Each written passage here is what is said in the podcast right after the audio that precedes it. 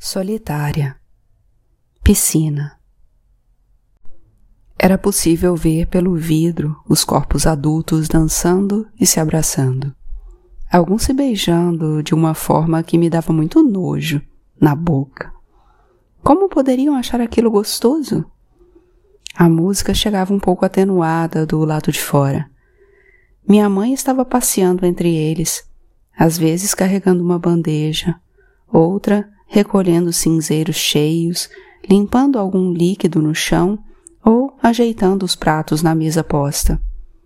Seu Tiago, o mais alegre de todos, convidou para a mesa. Sentaram-se e começaram a provar a comida e experimentar o vinho, que ele servia descontraído, imitando os garçons de restaurantes chiques quando servem vinho nas novelas. A mocinha que usou o banheiro do quartinho passou pela sala, mas ninguém notou. Ela entrou calmamente no terraço.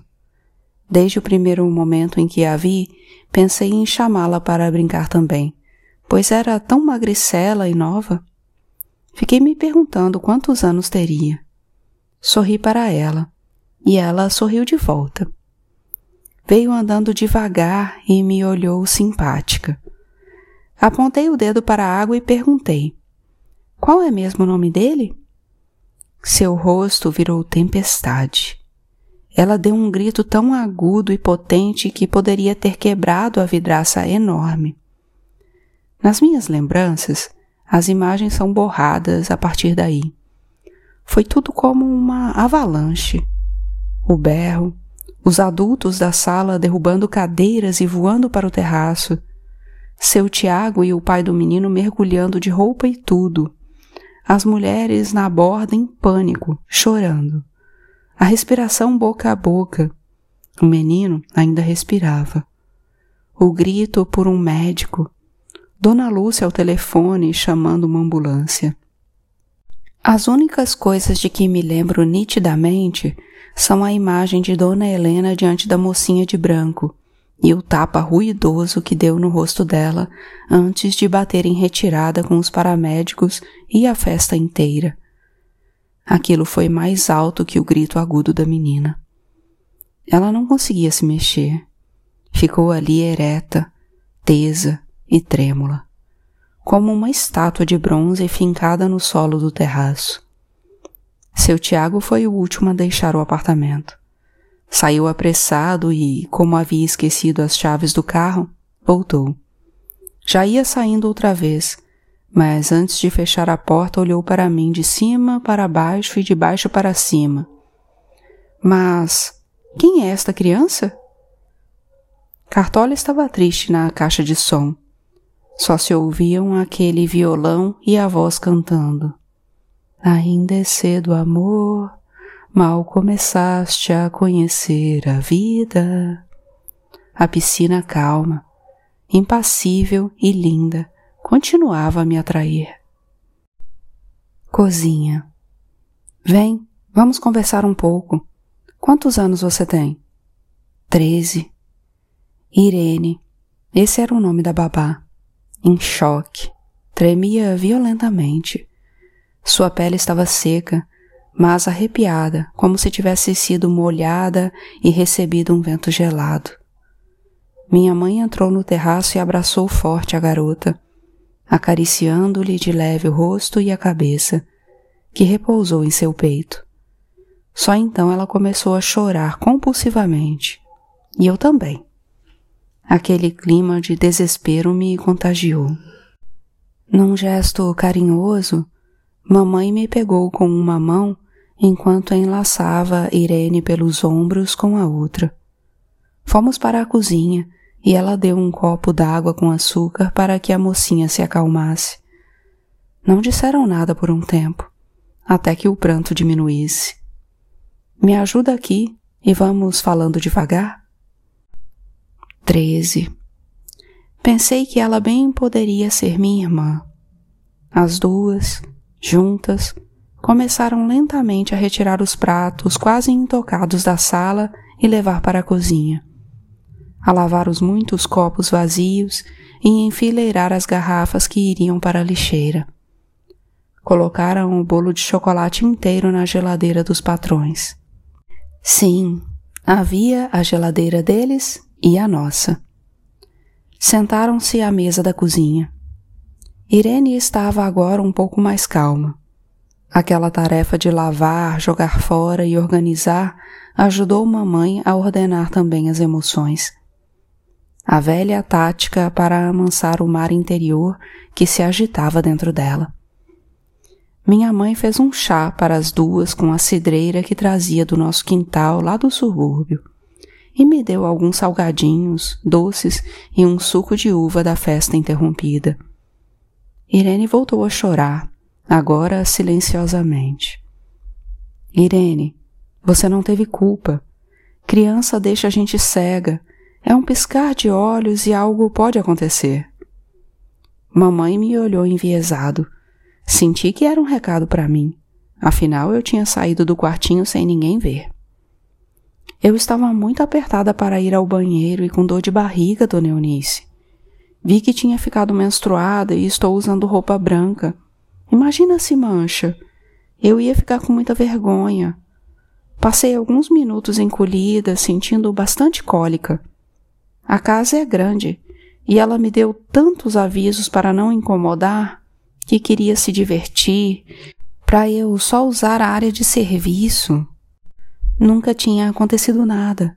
Ela confiava em mim. Irene recomeçou a chorar pesadamente. Me perdi um pouco no apartamento, mas foram só alguns minutos.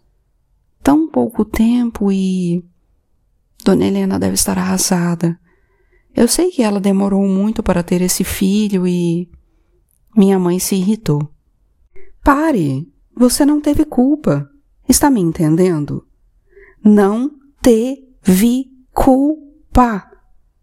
Ela separava as sílabas como que para gravar a mensagem a ferro na mente de Irene. Porque sabia que ela ia precisar se convencer muito firmemente dessa verdade. O telefone da cozinha tocou. Mamãe ficou ouvindo alguns minutos e desligou. Sentou-se ao lado de Irene e segurou suas mãos. Não precisou dizer nada. A garota desmoronou. Ela estava sem rumo pela cozinha, Botava as mãos na cabeça, no peito e arfava, puxava a respiração. O oxigênio faltava. Até que caiu de joelhos, arruinada. Mamãe levantou-a e voltou a ajudá-la. Seu avental molhado com o lamento de Irene. Ainda existe uma esperança. Ele está muito mal, mas para Deus e Nossa Senhora nada é impossível. Hoje penso por quantos séculos uma mulher mais velha, como minha mãe, teve que consolar outra mais nova por prantos parecidos e naquele mesmo espaço, a cozinha, dizendo aquelas mesmas palavras. Você não teve culpa. Calma, minha criança. Calma, minha menina. Ela sabia que as crianças como eu, como ela foi e antes dela, a sua mãe, e a mãe de sua mãe, até a minha décima avó, não entendiam muito bem o que era isso de ser criança. A gente sempre foi miniatura de adulto. Irene era mais uma na lista. Escritório. Seu Tiago estava muito sério, fazendo contas numa calculadora grande. Mamãe, sentada na ponta da cadeira com a coluna ereta, tensa, só chorava. Ele achou ruim não ter sido avisado de que eu estava na casa e queria evitar que aquilo que ocorreu com o Bruninho se repetisse. Mas, seu Tiago, Dona Lúcia sabia. Ela deixou e. Não quero saber, Eunice. A Lúcia não sabe viver sem empregada. E quando você não tiver com quem deixar, vai trazer essa criança para cá. Sou advogado e já estou prevendo tudo. Não quero me responsabilizar. Gosto desse apartamento e não pretendo me mudar dele porque crianças passeiam desacompanhadas por aí e podem causar acidentes. Eu não tenho filhos.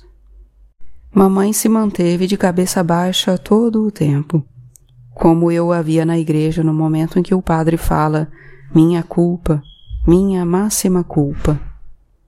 Ele teclava aquela maquininha com uma das mãos e com a outra fazia anotações em um caderno.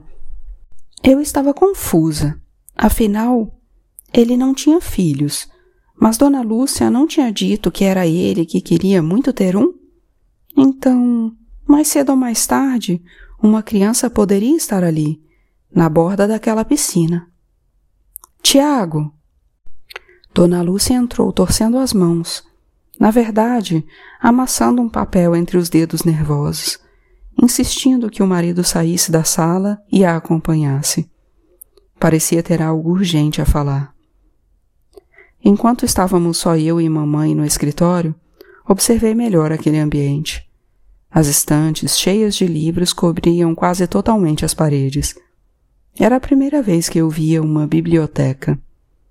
Levantei da cadeira próxima à porta do cômodo e fui até a mamãe, sentada em frente à escrivaninha, olhando como se não enxergasse a poltrona de encosto alto do outro lado, onde seu Tiago tinha estado sentado havia poucos minutos.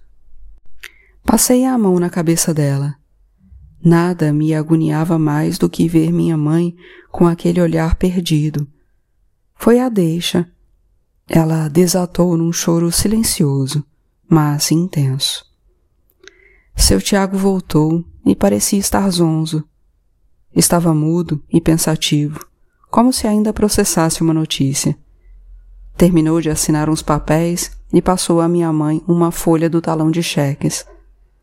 Saímos do escritório com um papel assinado nas mãos. Jurandir não estava na portaria. Vi que ela estava procurando por ele com os olhos. Saímos pela calçada, andando devagar. Mamãe entrou numa agência bancária e trocou o cheque por um maço magro de dinheiro. Continuamos caminhando devagar.